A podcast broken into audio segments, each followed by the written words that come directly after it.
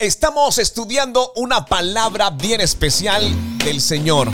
Quiero que la recuerdes. Primera de Corintios 12, 25 al 27. Pero ahora quiero hacerte mención en su versión nueva versión internacional. A fin de que no haya división en el cuerpo, sino que sus miembros se preocupen por igual unos por otros. Si uno de los miembros sufre, los demás comparten su sufrimiento si uno de ellos recibe honor, los demás se alegran con él. Ahora bien, ustedes son el cuerpo de Cristo y cada uno es miembro de ese cuerpo. Cuánta alegría y qué promesa tan real, pero que en muchas oportunidades cuesta, porque incluso dentro de la misma iglesia, con hermanos en la fe, cuesta.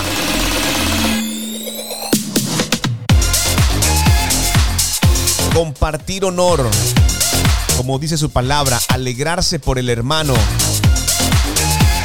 o ser empático y acompañar en el dolor a nuestros hermanos.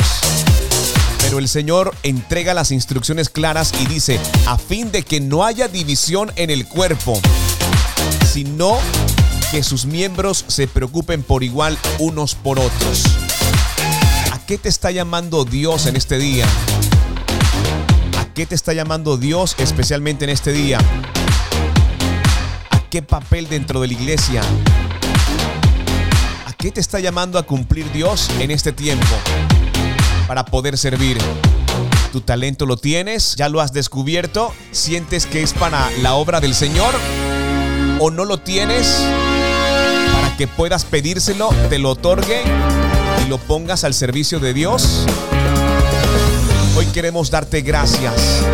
Gracias, mi buen Dios, porque debido a tu sacrificio, a tu muerte en la cruz, a tu resurrección, somos parte del cuerpo de Cristo. Todos, absolutamente todos, cumplimos una función y un papel especial. Gracias. Hoy queremos pedirte de manera especial que me ayudes y que ayudes a mis hermanos a tomar en serio el rol que has puesto en cada uno de nosotros.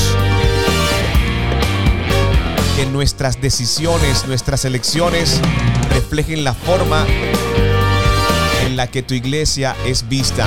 Que puedan verte a ti a través de cada uno de nosotros. En cada uno de los miembros que hacen parte de tu cuerpo, Señor Jesús. Danos la oportunidad, mi buen Dios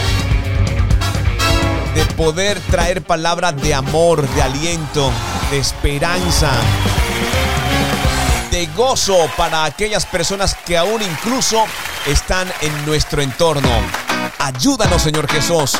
Úsanos para levantar a otros, para levantar nuestra voz y hablar acerca de tu evangelio, de tu verdad, de esa gran promesa. Porque nosotros hemos decidido creer en ti de forma auténtica y real.